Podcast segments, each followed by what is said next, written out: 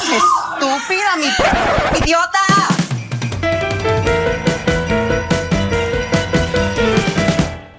Hola, les damos la bienvenida a un nuevo episodio de Estúpida Mi Podcast, un podcast del Club de Lectura Iconografías. Hoy, como siempre, me acompañan Jesús, Oli. Sebas, Hello. yo soy Esteban y hoy vamos a traer un episodio especial, otro especial. No, pero este- Ay, no. Ya Me renuncio, renuncio. Tira la, No tira la cosa. otro especial y este es nuestro especial navideño de 2021, ya nuestra tradición, aunque sea solamente el segundo especial de Navidad, pero es nuestra tradición navideña y no queríamos dejar pasar esta temporada sin hablar de maricadas navideñas. Entonces empecemos hablando de películas navideñas. ¿Qué películas navideñas recuerdan? Es que hay un montón. Pero a mí tengo que decir que todas me han parecido horribles. O sea, como que generalmente las películas navideñas tan Pero vamos a hablar de películas navideñas LGBT o películas No, en general. En Sí, general. ahorita porque- en general. Porque incluso películas LGBT navideñas son como muy nuevas. Pues me acuerdo de La joya de la familia que tenía al chico mudo gay y ya. Es ¿Cuál que era me la ¿Cuál es la la joya de la familia? La que aparece Sarah Jessica Parker, que la humillan un montón, es, es de Family Stone, no sé cómo llamará. Pues, no la conozco. Bueno, es de una familia, es de esas, de esas películas navideñas que recogen todo un elencazo para hacer una película maluca. Entonces, Oh, es- como lo, ¿Cómo era? Love Actually. Esa es la que yo iba a decir. No, Love pero la Actually. de fin de año también, New Year's. New Year- pero New sí, Year's no. Eve. Uy, que es malísimo. eh, pero a mí la joya de la familia me gusta porque es muy mala, pero en su maldad es buena, pues es como chistosa. Entonces me gustaba esa de la joya de la familia y recuerdo que tenía, pero no estamos hablando pues de películas que tengan algo gay, sino que me acuerdo que tenía a un personaje gay con su esposo que habían adoptado una hija y él... ¿Y de él- qué año es esa película? Es como el 2000 algo. Pues, pero es Muy viejita, adelantada la Sí. Que han adoptado una hija, que la familia no tenía ningún inconveniente con eso, que además era una persona que no hablaba, entonces todo el tiempo se comunicaba con lenguaje de señas y es la que más recuerdo ya. Sí, no, yo iba a decir justamente estas que son así de super elencos y siempre son como todas tóxicas, que yo creo que tóxico va a ser la palabra de este episodio. La Navidad saca lo más tóxico de la gente. de los Porque- productores de cine. Sí, y además es esa idea del amor romántico, de que hay que huirle a la idea de estar soltero en Navidad, que hay que encontrar el amor y el amor heterosexual. Entonces, lo, Love Actually, que es la toxicidad en pasta, ¿cuál más es navideña? Esta de, la De Año Nuevo, ¿cómo es? New Year's New Eve. Year's Year's Eve. No me acuerdo cómo la tradujeron, pero también tenía un super elenco. En esa época eran los, era, estaba Ashton Kutcher, Jessica Biel, Jamie Foxx, o sea, había un super elenco. Sara Jessica, a Sara Jessica Parker le encantan las películas de Navidad. También estaba ahí en esa. ¿Sí? No, no me acuerdo. El caso era que yo decía como que, ay, ¿qué es esto? ¿Qué año nuevo tan estresante? Prefiero estar con mis amigos emborrachándome. Sí.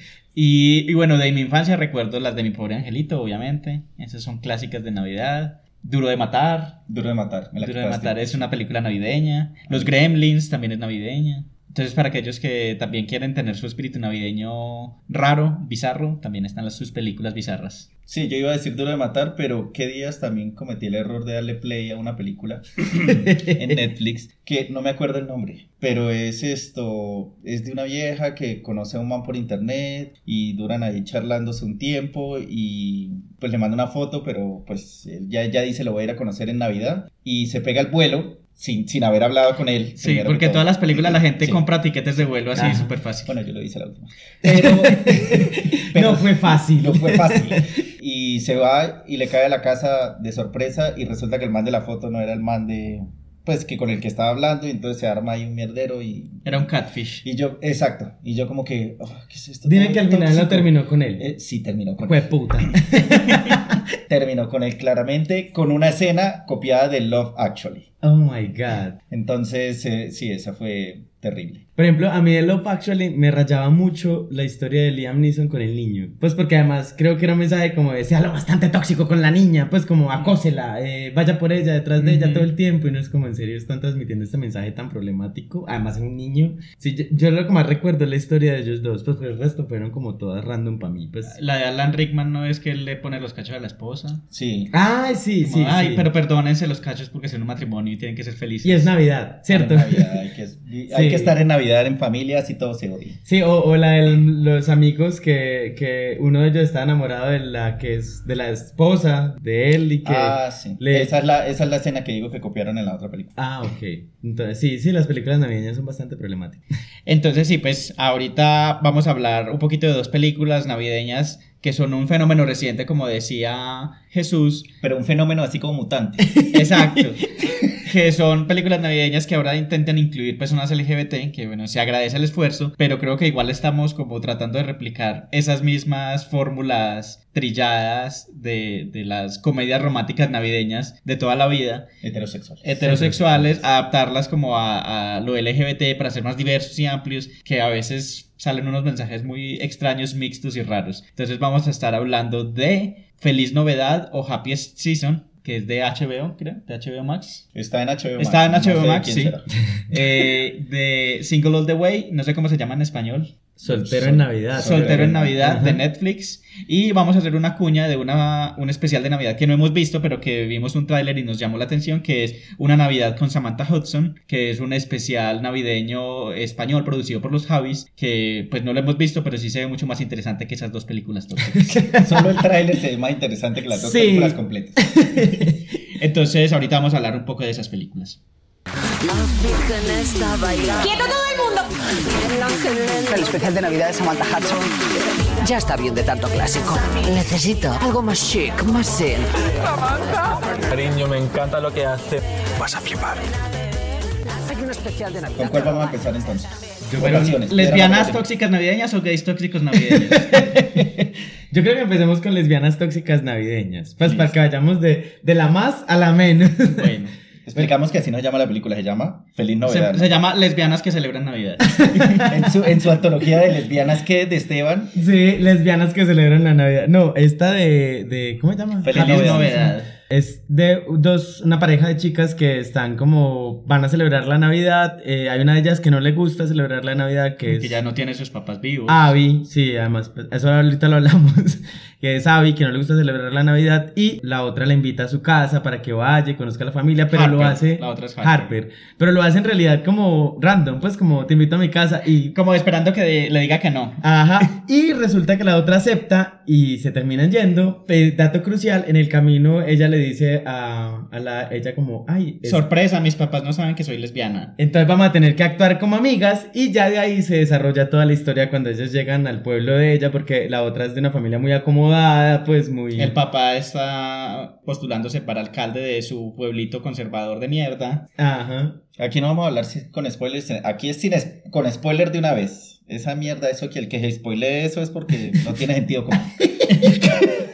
Pero no, primero hagamos la sinopsis y Sí, ahorita sí, sí, hablamos de... Y ya, entonces, eso es como, ahí es el contexto y ahí se desarrollan todas las acciones porque... Van ya- a, van a vivir desopilantes aventuras Ajá, e hilarantes situaciones. Y lesbianas aventuras. Entonces, Entonces, bueno, ¿qué les pareció lesbianas que celebran Navidad tóxicamente? antes de entrar en detalle con los personajes tóxicos. Bueno, no, yo creo que una de las cosas que odié... Vamos a hablar de cosas chéveres y cosas no tan Pero chéveres. más de cosas no tan chéveres. Sí, o sea, Porque es lo que más tiene. Sí, no, va a empezar con las cosas chéveres primero. La- una de las cosas chéveres es que sí me gusta que haya una representación LGBTI y que sea el centro finalmente de una película, pero que va desarrollando como un drama en torno a eso, ¿cierto? Y que las protagonistas sean personas que hacen parte de la población LGBTI como dos mujeres lesbianas. Eh, hasta ahí todo lo positivo. Ya. Bueno, espero que les haya gustado. Primer aspecto, no mentiras, detestaba profundamente, hay algo que no me gustó y era que se quedara con Harper. O sea, en serio, para mí fue horrible porque todo lo que hizo Harper fue retóxico y uno entiende... Humillarla, gaslightearla, Sí, sea, ocultarla. y uno entiende de dónde viene su drama, ¿cierto? Pues que finalmente sí, una, una mujer que además está en el closet, que además tiene que estar pues como en ese espacio encerrada porque su familia es súper tóxica. Además, lo más tóxico no eran ellas, era su familia. Sí. Y, y su familia es súper tóxica y todo. Y, y uno entiende dónde viene su drama, pero eso no significa que hayan tratado para nada bien a Abby. La trató re mal. O sea, para mí era como que, ¿por qué tiene que terminar con ella? Eso transmite un mensaje horrible. Como que tienes que aguantarle todo. Pues terminar de terminar juntas. Sí, pues como que tienes que aguantarle toda la mierda a alguien porque uno es Navidad y dos porque, ajá, es closet. proceso de aprendizaje. Y, y siento que la película transmitía dos mensajes, uno que era en clave también de lo positivo, que era el amigo gay que le decía como... eh, Pues el proceso de salir del closet es diferente para cada uno. A Creo que esa fue la aceptaron. única escena que me, que me pareció Ajá. coherente en toda la película. que es cuando el amigo gay le dice, oye, esto es un proceso, para mí fue diferente, para mí mi papá me echó de la casa y yo no, para ti tu papá te aceptó y tu familia te aceptó, para ella es un proceso, para cada persona un proceso Ajá. diferente y me pareció la única parte de todas las conversaciones de la película, que fue como, ah, qué chévere esto. Sí, y me pareció chévere también esa amistad entre la chica lesbiana y el chico gay, que también se sale del estereotipo de que, ay, los gays y las lesbianas no se pueden llevar bien porque son enemigos naturales, entonces también me pareció bacana la... y que el amigo siempre estuvo ahí para ella. Yo no pesar- sabía ¿Qué? que las gays y los lesbianas. Pues el, el- el cliché de Hollywood es ese. Ah. Y también está el tema pues de que siempre la escuchaba, le daba consejos, aunque a veces era súper juzgador con ella, pero pues al menos es una amistad chévere entre un, un hombre gay y una chica lesbiana. Pero también tenía su lado tóxico porque todos en esta película, todos en esta película tienen su lado tóxico.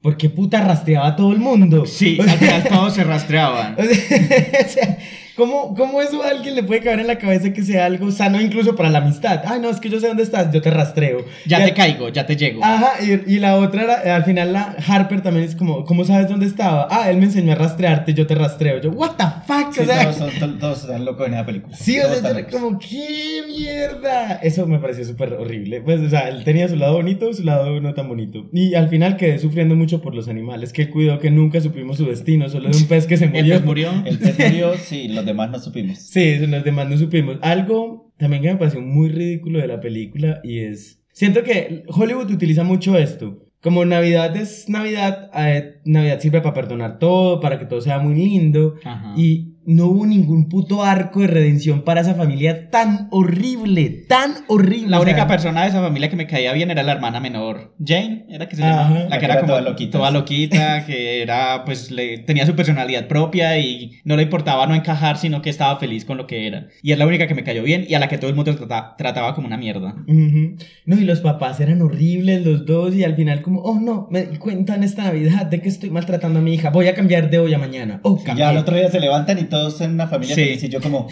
yo les envenenaría el chocolate a todos.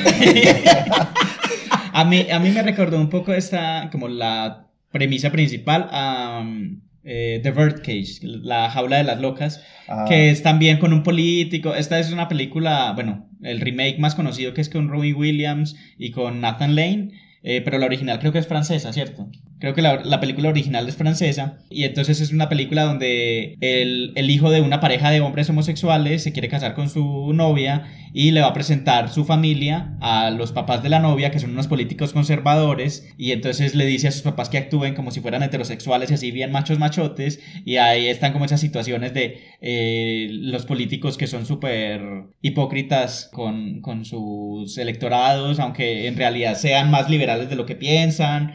Y me pareció como similar, pero me parecía mejor tratada en The Birdcage que en sí, esta. creo claramente estaba mucho mejor aquí. de todos, yo lo odiaba a todos. Creo que ni- nadie me caía bien. No, en Ah, bueno, la, como ustedes dicen, la hermana pequeña me caía bien, aunque a veces era como estresante, como ya, cálmese, bájele.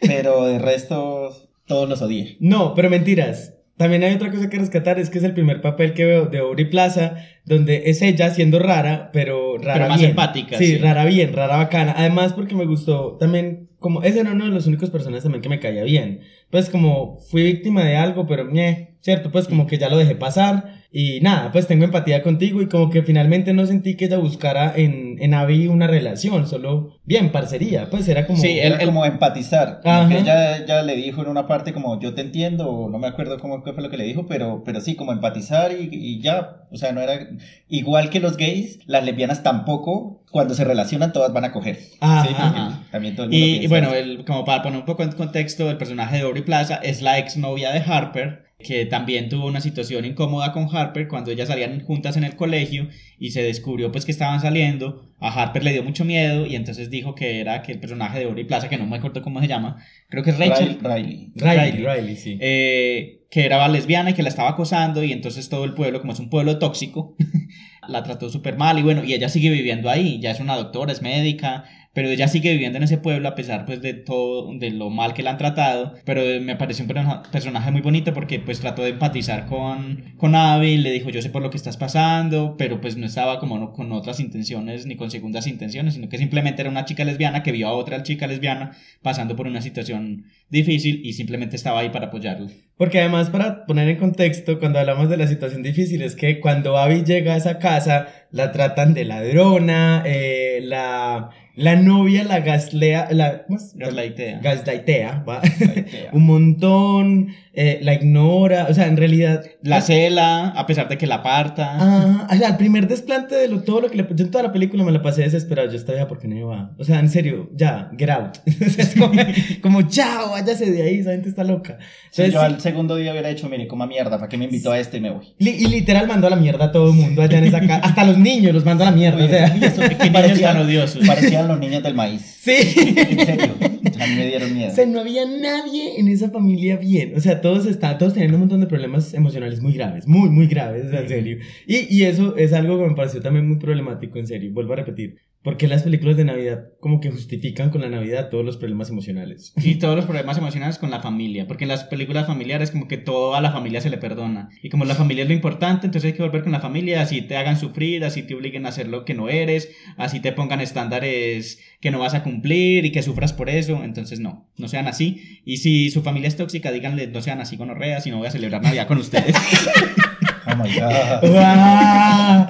No, y hay algo también, me recordó, pues Estados Unidos tiene una obsesión con esta idea de la Navidad y de la Navidad y las familias, muy particular porque me- así es la joya de la familia, solo que en este caso la Abby es Sarah Jessica Parker y Sarah Jessica Parker la tratan de la estirada, de la fastidiosa y la tratan súper mal, la humillan horrible y al final todos como, ay no, pero era porque no estabas destinada a ser la novia de nuestro hermano, pero sí el otro, entonces Oh ahora God. te El premio de aceptamos". consolación. Sí, era horrible. Entonces, es como que Estados Unidos tiene una obsesión con la idea de la Navidad, el amor y la familia. O sea, pero una obsesión malsana. O sea, es como que ya, para, está Hollywood, por favor. Entonces, sí, pues esa película me pareció mala, en realidad. ¿Esta o la de la joya de la familia? Las dos, Las pero dos. más esta, más esta. O sea, al menos la joya de la familia fue muy respetuosa con un personaje LGBTI. Esta no.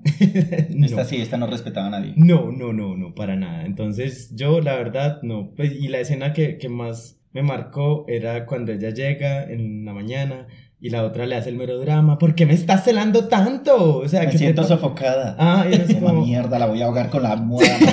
Yo sí la sofoco y fue puta. O sea, en Sí. realidad fue horrible todo lo, lo- la, la relación y yo sí decía, yo al menos rescátenla con que no queden juntas, o sea, con que como que la otra le diga, sí, entiendo tu problema y ve cómo solucionalo y ya, chao, pero, Ujú. pero no, al final es como el amor lo puede todo, el amor lésbico lo puede todo y no es como, no, no, no lo puede No, todo. No, no lo puede todo. ¿Cuál es, ¿Cuál es el personaje que más odiaron en esa película? Pues yo sé que todos son detestables, pero ¿cuál es el que dijeron no, ya? Este es Yo el de Mackenzie Davis. ¿Cuál era Mackenzie? Harper. Harper. Harper. Ay, sí, La yo protagonista. también. Sí, pues la verdad, sí, desgraciada. Totalmente desgraciada. ¡Desgraciada! Pues es la típica novia manipuladora, celosa y, y que no le importa nada sino ella. Sí, sí, en serio, todo el tiempo, todo el tiempo me sentía relacionado en Pero no, o sea, me parecía horrible ese personaje. Y la mamá, uy, no. La mamá sí. Yo Mucho- odié- Es de película de terror. Sí, Sí, sí. la vieja es como, ay, qué chévere nos hubieras avisado, bueno. O cuando se le pierde el prendedor y le dice a la, a Abby como, si apareciera mágicamente en mi, en mi, ¿cómo es? En Mi tocador. En mi tocador, No diría nadie nada. diría nada. Sí. Y yo como que, este hijo de puta, yo le pongo el regalo por la jeta. Hasta, además, hasta los personajes secundarios eran horribles. O sea, todo el pueblo era tóxico. Las amigas de ella eran horribles, de Sí, Harper. sí. Era una cosa horrible, como, ay, no sé, ella no se lo come hoy, me lo como yo. Sí. Mentiras. Que es un chiste. Sí. Pero lo miraban así, me lo voy a comer. Sí, o sea, en serio, nada, ese pueblo era horrible. En, pal- en, palabras, en pocas palabras, era horrible. Bueno, entonces pasemos de la toxicidad de la familia que no te acepta a la toxicidad de la familia que te quiere aceptar y te quiere meter una pareja por todas partes. Hasta por el culo. Por pues. todas partes, Sí. literalmente. Vamos a hablar de la sinopsis de esta película que The es- Single All the Way, la de es- Netflix. Sí, eh, Soltero en Navidad. Y es un chico que se llama Peter. Peter, no, Nick No, era el no, sí, Peter es un chico que trabaja en Los Ángeles, trabaja como con Instagram, pues con fotografías y todo esto. Y Con eh, Insta gays. Insta gays, eso. Ajá. Influencer gays. Ajá, y lo que él hace pues es como eso y... Y si lo contratamos para que nos mueva el podcast. Bueno, bueno ser. nos toman una foto con barba de crema De afeitar crema de y afeitar. ya no estamos yendo para... Entonces, el punto es que eh, él tiene un novio que es como cardiólogo, Ujú. bueno, un novio con el que salen de hace como unas semanitas y él quiere llevarlo a casa. Tres meses y 22 días. A Eso, tres meses y 22 días. Pues, ¿Y quién cuenta, cierto? Los sí, días, Sí. los días.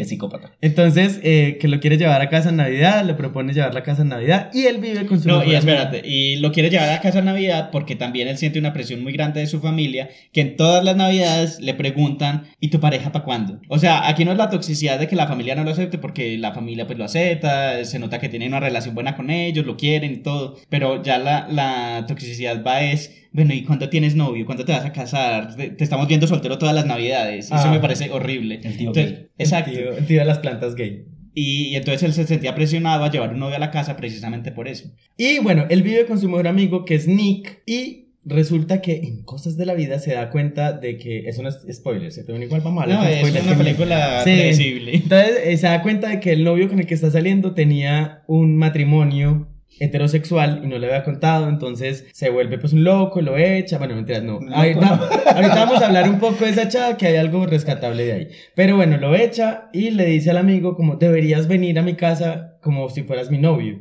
¿cierto? Bueno, el amigo acepta al final, resulta que cuando llega, además tiene un montón de cosas que no tienen sentido, pero bueno, resulta que cuando llegan hacia la casa, al final no resulta el plan de que parezcan novios, sino que... Sí, porque amigos. eso también me pareció bueno y es que el amigo dijo, no, yo no me voy a prestar para esta farsa, soy tu amigo y ya, no vamos a fingir nada. Entonces él le empieza, bueno, y su- llega a la casa, y entonces ahí es donde empiezan a vivir las sus opilantes aventuras, porque... eh, la mamá que le organizó unas citas ciegas con su entrenador gay del gimnasio. Ajá, y ya, ahí empieza, la familia empieza a decir, oh, pero es que Nick y él hacen bonita pareja, ¿por qué no están juntos? Y ahí se va a desarrollar todo. Ya podemos empezar a hablar con spoilers entonces. Una de las cosas que me pareció bacana de la terminada que le hizo el novio, Al cardiólogo. sí, es algo, y es que no lo juzgó mucho. O sea, eso me pareció a mí también también me pareció bacana esa terminada. Pues como que le dijo, no voy a entrometerme en tu proceso, tú verás cuando lo haces, pero no le vuelvas a hacer esto a alguien. Eso me pareció muy bacano. Sí, fue muy madura esa terminada. Exacto, pues como que no, no, no, no es un proceso que yo creo que muchos gays, eh, perdón, es un proceso que muchos gays han vivido, que salen con alguien y tienen un matrimonio heterosexual y todo esto. Y, Y dijo, no te juzgo, estarás Ah. en tu proceso,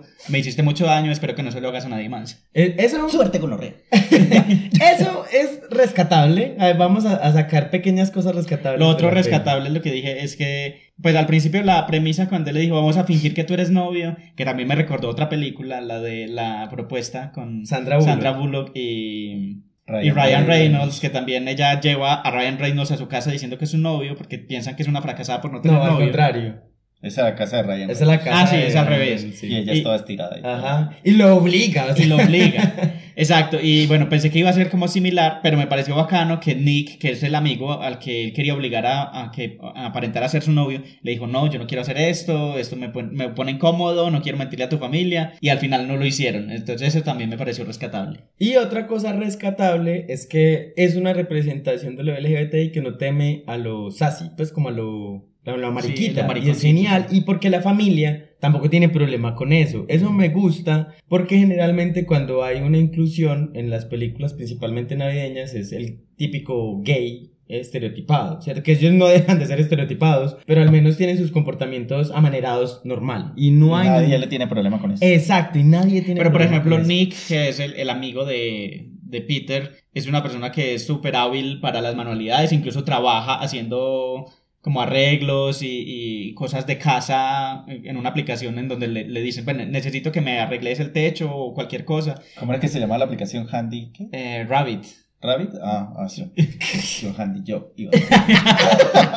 Entonces, Hay un chiste con Sí. eso.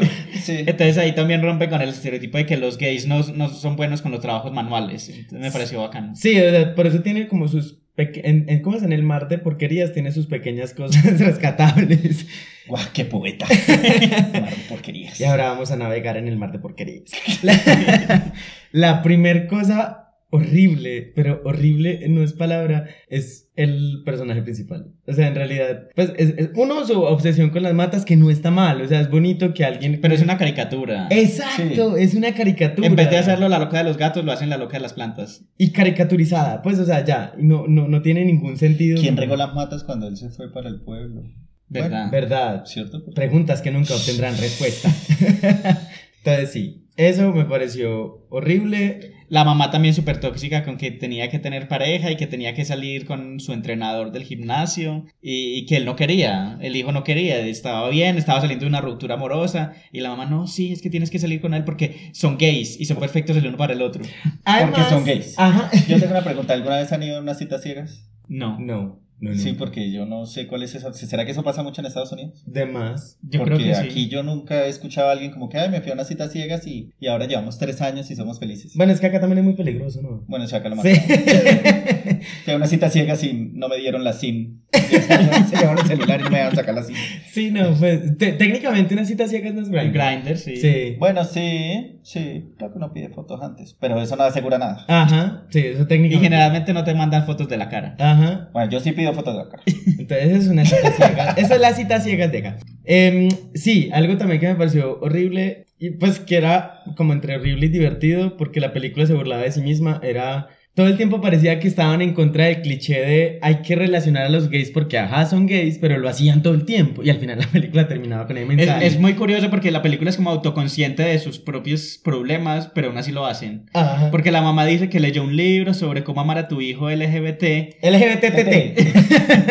y entonces que en el libro decía que porque dos personas sean gay no necesariamente se van a gustar, pero aún así lo hace. Entonces no entiendo cuál es el mensaje de la película. Exacto, sí creo que yo también tuve problema con eso porque yo decía como que, bueno, la mamá está mandando este mensaje, pero todo el resto de la familia que no tiene nada más que hacer en Navidad Ajá. se sentó a planear cómo unirlos a ellos dos y yo como que, oh my god, qué tóxicos. Sí, Y aparte con su la obsesión de esa familia con los carteles. Carteles en todas partes, los mensajes en los carteles. Y yo, ¿qué mierda es esto? Son muy locos. Sí, no, es que en serio eran muy locos. Pues en serio, eran horribles. Y lo otro que me pareció también muy. Bueno, todo me pareció horrible, pero hay una. Es un mar de porquería. o sea, hay otra de las cosas que me parece también horrible: es, es la, la obsesión no solo de la mamá, de toda la familia. O sea, las. las Ya hasta oh, escogen bandos. Yo soy Team Ni- Nick y yo soy Team, no sé yo, ¿cómo se llama el otro? Peter. No, no, Peter no, el otro, el man con el que... James, creo. Ah, James, James, sí, con el que salía. El entrenador de gimnasio. El entrenador de gimnasio, sí. Entonces, eso me parecía también horrible porque toda la familia está en, o sea, ahí metida en, en el, en ese drama romántico extraño. Y otra de las cosas fue ese musical de Britney, por favor, no. El número musical de Britney. sí, no, así no somos los Sí, que... eso salió de la nada. Sí. Yo, yo estaba viendo cuando empezaron a hacer esa coreografía, yo, what the fuck. Sí. Y aparte no es que dure 30 segundos, No. dura como dos minutos. Dura toda la canción, sí. O sea, en serio, así no somos los gays ya. Sí, o sea, no es que vamos a comprar un café y empezamos a cantar en la fila, no. Sí, no. o sea, ¿O Y- sí? No me Una cosa también que me gustó fue el personaje de Jennifer Coolidge, Ay, sí. que es la tía Sandy, que es ella haciendo de todos los personajes que hace siempre, que es una señora rara, que habla raro. Y hay, hay una escena que es muy chistosa, que es como... Si ella hubiera salido en Star Wars, Era me hubiera gustado más Star Wars. La última, las últimas O tres. sea, donde ya salga te gusta. Sí, es que ella es muy graciosa. Hay una escena que es muy curiosa que es eh, cuando ella dice como está hablando de los musicales y de ella y que dice que y los gays me aman, no entiendo por qué, pero me gusta. Y es como también ella hablando de ella como personaje público, porque Ah. los gays aman a Jennifer Coolidge. Amamos. Amamos a Jennifer Coolidge. Sí, O no entonces... eres gay, dinos la verdad. Dinos la verdad. No ¿eres renové mi licencia. No, y hay algo también que siento que estas dos películas transmiten mucho un mensaje y es la idea de no pasar Navidad soltero o solo. ¿Cierto? Como si eso fuera un peligro, pues, o, o algo horrible. Y, y me parece también muy tóxico ese mensaje, Sí. pues como que, que, que es muy dañino pasar la Navidad solo, pues como si las personas no tuvieran que pasar un montón de Pues procesos. solo en cuanto a pareja, ¿no? Ajá, en cuanto a pareja. Pero sí. para esas películas solo Sí, es es eso. eso. Sí, es Ya. eso, pues en pareja, que si no estás en pareja, entonces gravísimo, pues horrible, el 24 no se disfruta, entonces 25 allá. Entonces uno dice como que particular también esa visión que tienen de, de... Que además me parecía que la película lo que hacía era traer todas las visiones heterosexuales a una narrativa gay. Como si van a ser gays, los aceptamos, pero tienen que ser así. O sea, cogieron todo un guion con una historia heterosexual y cambiaron heterosexual porque clic derecho, cambiar en todos lados y ya. sí. Igual. Bueno, con algunas, algunas cositas, por ejemplo, en la de las lesbianas sí me pareció bacano como manejaron el tema del closet. Ah, bueno, sí. Todo el conflicto del closet es, es bacano como lo manejan, pero sí, es, es prácticamente sean como los heterosexuales para que los aceptemos. Sí, además que también la narrativa todo eran blancos ricos. Ah, sí, Era todas el único negro en la película, era el Nick. Era Nick, Yo sí. decía como que, oh my god, lo Sí. van a matar. Es in- inclus- eso sí es inclusión forzada. Sí, era. eh, Ahorita estábamos viendo que también es muy chistoso. El, hay un canal de Netflix donde están Trixie Mattel y Katia, Katia. que son unas drags de, que salieron de Drag Race, ¿cierto? Sí. Y reaccionan a series y estaban reaccionando a Single of the Way y mencionaban justamente esto. Y decían, que era lo que decían, Que se parece mucho a. A Get Out. a A Get Get Out, Out. Solo que Gay Out. porque era el, la- el man blanco diciéndole a su amigo o su novio negro, ven a visitar a mi familia que no son, que son muy liberales y que nos aceptan, Ah. pero son gente blanca que da mucho miedo. Entonces sí, pues la, la película, las dos películas también sentía que transmitían como ese mensaje de la Navidad. Además que Hollywood tiene una obsesión también con la Navidad de los ricos. Pues como la Navidad de la gente con plata. Ah, sí, porque uno ve esas casas y mis navidades no son así. Jamás van a ser así. Yo intenté poner una instalación navideña y ustedes mismos la pueden ver y da pena. No quedan así decoradas como las películas de allá y mi casa no es tan grande. Y otra cosa que, que noté eh, hace poquito fue que en la película de los gays no mostraron ni una escena sexual, mientras que en la de las lesbianas sí hubo una. Ah, Pues al menos una insinuación que es cuando Harper baja al cuarto de Abby y bueno, ahí dice que te extraño y se besan y, y bueno. Se besan y, Y miran el amanece- horizonte debajo de la y amanecen Eso es lo que juntas. pasa, ¿no? Y amanecen juntas porque la otra se quedó dormida. Eh, pero en la de los gays No. ni se acuesta con el man del gimnasio, ni se acuesta con Nick, a pesar de que duermen en la misma cama. No hay nada, es súper ascético sexualmente. Ay, verdad, no había notado eso. Sí. No, y la otra cosa que tampoco pude soportar absolutamente, pues, como para nada, fue el musical. A mí me pareció horrible. ¿El de pues. Jesucristo? Sí. Pues como que finalmente, y además que la, la película estaba llena de escenas sin sentido todo el tiempo. O sea, nada son- conectado con nada. Sí, escenas que yo no entendía yo qué pasa aquí. Pues no, no- Parecían, sí, parecían como, como Rellenos. eh, sí, como cortos de Saturday Night Live.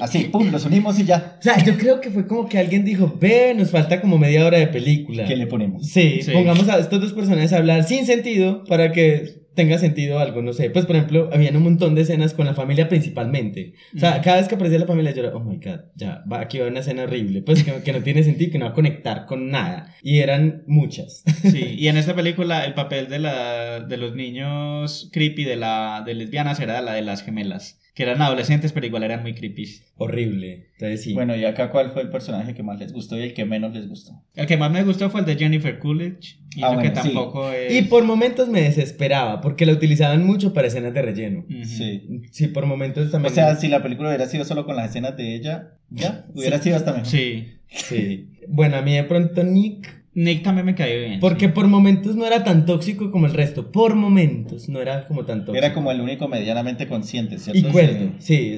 Era el único que tenía un poquito de sentido común en Y esa el perro. Ah, y el Ah, perro, el perro sí. era muy lindo, sí. Sí, es mentira que la gente vive de los libros, sí. Eso sí es mentira. Pues, o sea, Ah, sí, porque Nick escribe, escribió Escribe un libro libros y para se hizo niños. dizque mucha plata. Ajá. Un libro infantil. Sí, pues, No ajá. sé si eso pasa en la vida real, pero... Pues sí.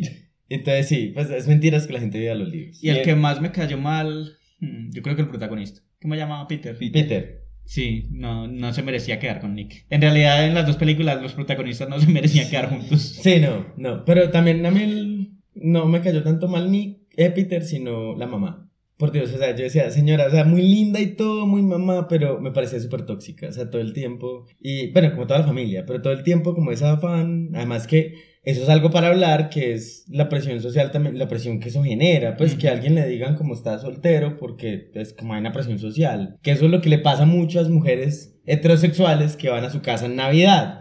Cierto, que pues digo, lo, calcaron de la, de la problemática que viven muchas mujeres en estos momentos y lo pasaron para los gays. Pero pues es- eso es una problemática horrible, pues como que, que la gente todo el tiempo esté satanizando a aquellas personas que no han conseguido por elección o porque sencillamente no es el momento, una pareja o, o sus parejas. Entonces, eso me parece muy teso y creo que ese personaje era muy, muy tóxico. O sea, como Mm. que ese tema de querer emparejar a la gente me parece re tóxico. Sí, ¿qué tal que él hubiera tenido una relación poliamorosa y hubiera llegado con 10? La vieja se desmaya. Sí. Sí.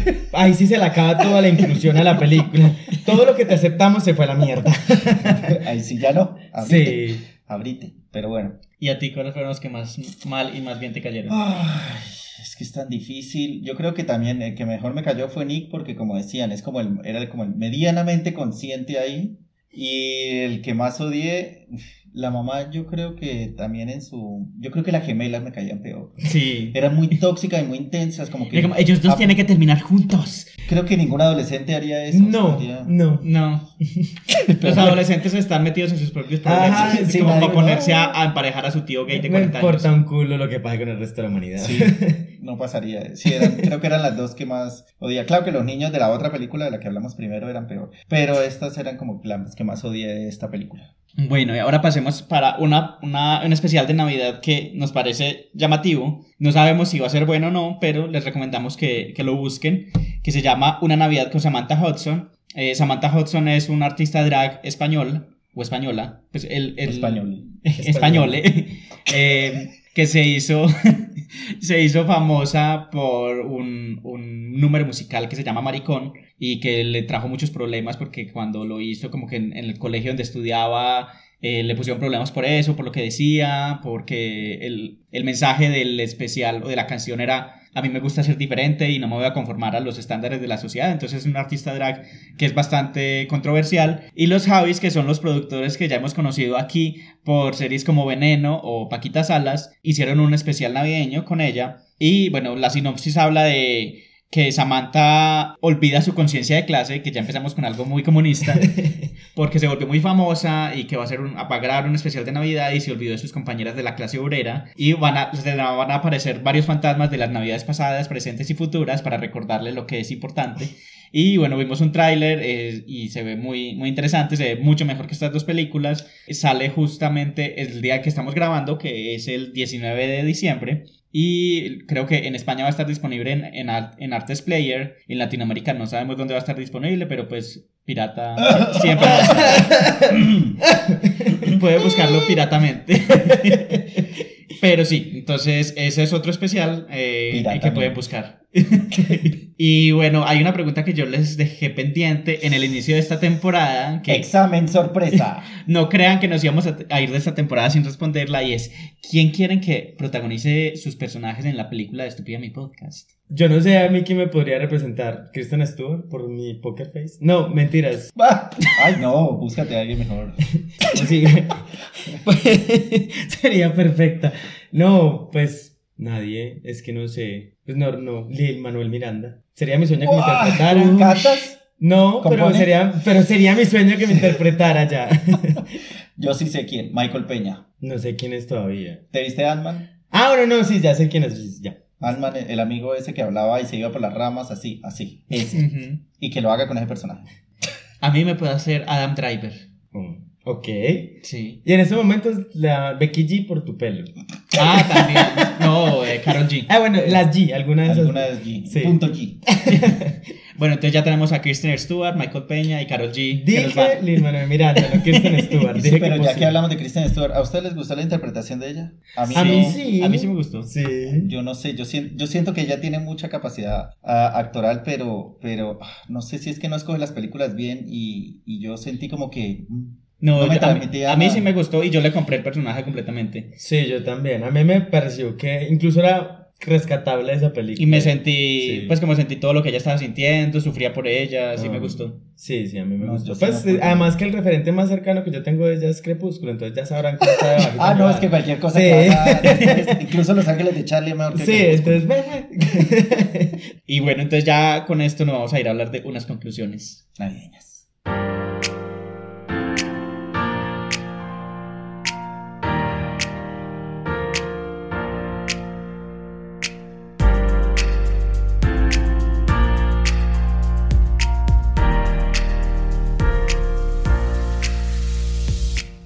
Bueno, y para cerrar nuestra tercera temporada y nuestro especial navideño, ¿qué conclusiones tienen hoy?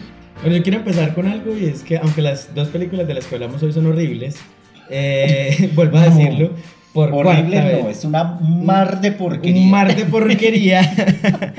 en realidad, bacano que ya empiecen a existir narrativas que contemplen también a las diversidades en estas estructuras familiares tan arcaicas que eran las películas navideñas, ¿cierto? Pues y las comedias románticas. Eso, pues. Que no se concentren solamente en el drama de sufrir lo, lo que es ser sexualmente diverso. Exacto. Pero eso al contrario abre un camino para que ya se empiecen a hacer buenas, no, no como esta, sino buenas exploraciones de lo que es también estas festividades y mezclado con la diversidad, ¿cierto? Que no solo es una única Navidad, que no solo es la Navidad de los blancos ricos bonitos, sino que también la Navidad de los otros, ¿cierto? Eh, la Navidad de otras personas, la Navidad de las mujeres trans, la Navidad, ¿cierto? Como que todas estas cosas pueden ser exploradas en el cine, además para que otras personas vean que sus vivencias son ahí, también están ahí, ¿cierto? Que no es solo eh, la narrativa de un montón de élites, sino también mis propias narrativas, que esa festividad además siento que como es mundial, lo que hace, bueno, mundial no, pero sí es de muchos Sí, países. en Occidente, sí. Eso, lo que hace es conectar a muchas personas con diferentes narrativas y formas de vivir la Navidad. Entonces, mostrar estas estructuras navideñas es chévere, porque siento que es una narrativa muy bacana y mezclarlo con la diversidad sería súper bacano. Sí, yo creo que hay mucha oportunidad porque lo que dice Jesús es cierto. Por ejemplo, la primera película de la que hablamos, de Happy Season, ¿cómo es? Feliz novedad. Me parece que el tema es interesante. O sea, la trama, si a, mí me, si a mí me leen la trama, yo digo, bueno, está interesante. El problema son los personajes. Sí. Los odio. y la los odio. construcción y el diálogo. Sí, todo lo demás. Pero, o sea, crear una historia en torno a eso, que es lo que sucede con los personajes principales, es me parece interesante. Y de hecho, cuando yo vi el tráiler, pues no se veían tan tóxicos ahí en el tráiler. No. Pero yo dije, bueno, este es un tema chévere que claramente voy a ver con estereotipos y con cosas, porque es una comedia, pero vamos a ver qué pasa. No pensé que fuera tan mar de porquería como. Sí, y bueno, yo creo que, a ver, tengo dos conclusiones. A ver, dos. Hoy les traigo el 2 por 1 Tomen Sí. de Navidad para que lleven. Una es que creo que ya lo habíamos mencionado en un capítulo de, este, de esta temporada y es que no todas las películas de representación LGBT tienen que ser Perfectas. eh, cinearte y perfectas y súper reflexivas. No, también es chévere que estén haciendo películas que hasta sean Light. malas, light, que sean vainilla, que sean superficiales, porque lo que significa es que entonces hay más diversidad. Entonces, y mientras más oportunidades se le den a libretistas, directores y personas LGBT de contar historias, pues mientras hayan más personas van a ver entonces también más me- y mejores historias. Claro, una película de Alien versus Depredador donde terminen juntos al final. Oh. Ahí está. ¿Qué más quieren? Y, se- y hagan drag. Sería buenísimo. Word, word, word.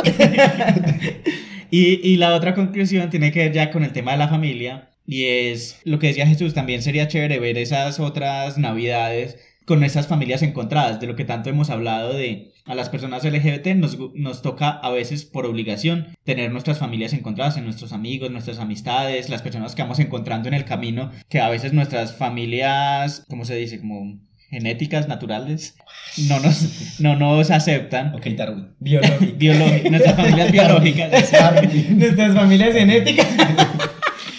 no nos aceptan y, y bueno, entonces eh, tenemos esas familias encontradas donde también se tendrán otras tradiciones, otras celebraciones y las navidades generalmente siempre como estas historias navideñas son en torno al, al volver a la familia, la familia es lo más importante y, y sí, pues generalmente la familia es lo más importante, pero ¿qué tipo de familias? Y es también como no martillarse si, si una persona LGBT siente que en esta temporada tiene que estar con su familia y eso le genera dolor, le genera frustración, le genera estrés, pues no, la verdad no tienes que hacerlo. Si tu familia es una gonorrea, mándala a la mierda.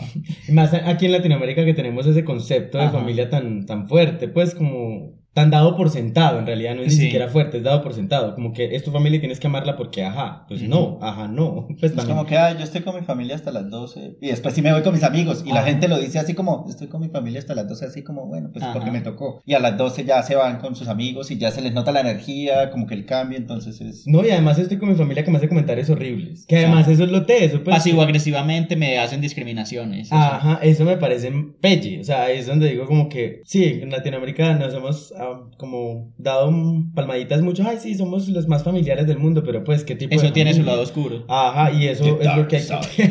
The dark side of the family. Eso es lo que hay que tener cuidado también. Yo siento que, que uno también tendría que entender que las familias a veces son tóxicas, pues y que necesitan todo un proceso para sanar. Y si no lo hacen, pues allá ellos y nosotros también. y Entonces todo- ya saben, feliz Navidad, familias gonorreas.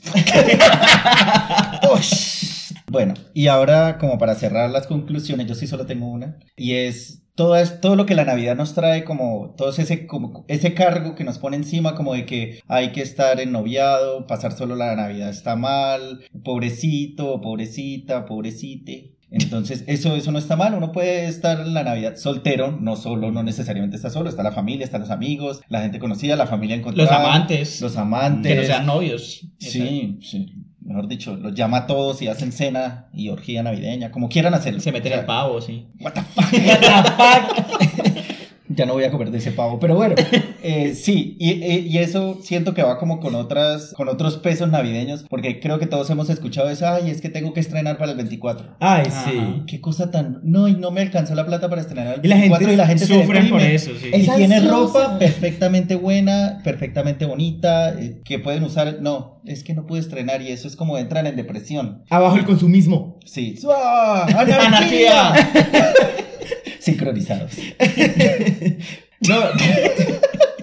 Yo, yo quiero decir algo también. ¿De la ahorita. anarquía? Ah, obviamente de la anarquía, siempre. No, yo quiero decir algo de lo que ahorita estaba hablando Esteban. También me parece bacano que estén las representaciones en las películas vainilla y todo esto, pero ojo, también sigo diciendo, hay que tener cuidado con qué representaciones. No significa que sean buenas. Pues, por ejemplo, estas dos de las que hablamos tenían muchos estereotipos que finalmente, si se siguen reproduciendo, le hacen mucho daño a las poblaciones que lo ven y que se representan en ellas. Y hay que saber qué, es no- qué nos quieren vender también con esas películas. Saber leer el subtexto también. Exacto, o sea, es chévere que estemos representados en películas que además son muy mainstream, pero también siento que hay que tenerle cuidado a esos subtextos, pues como que finalmente qué tan positivos son o qué tan Sí, aprender a son. leer la película. O sea, porque cuando yo me siento a ver, no sé, no voy a decir que veo Rápido y Furioso, pero cuando alguien se sienta a ver Rápido y Furioso, pues sabe lo que le espera, no está esperando una enseñanza. Ajá. No va a salir ahí siendo conductor experto. Pero, pero las películas sí reproducen un montón Ah, sí, de, claro. de- de modelos a seguir en muchas personas. O sea, no significa que no todo el tiempo esté esperando una enseñanza de algo, pero, pero es la representación de la realidad. Entonces, obviamente me puedo ver ahí. Y no sean como Harper, por favor. Harper es una tóxica de mierda. Ya.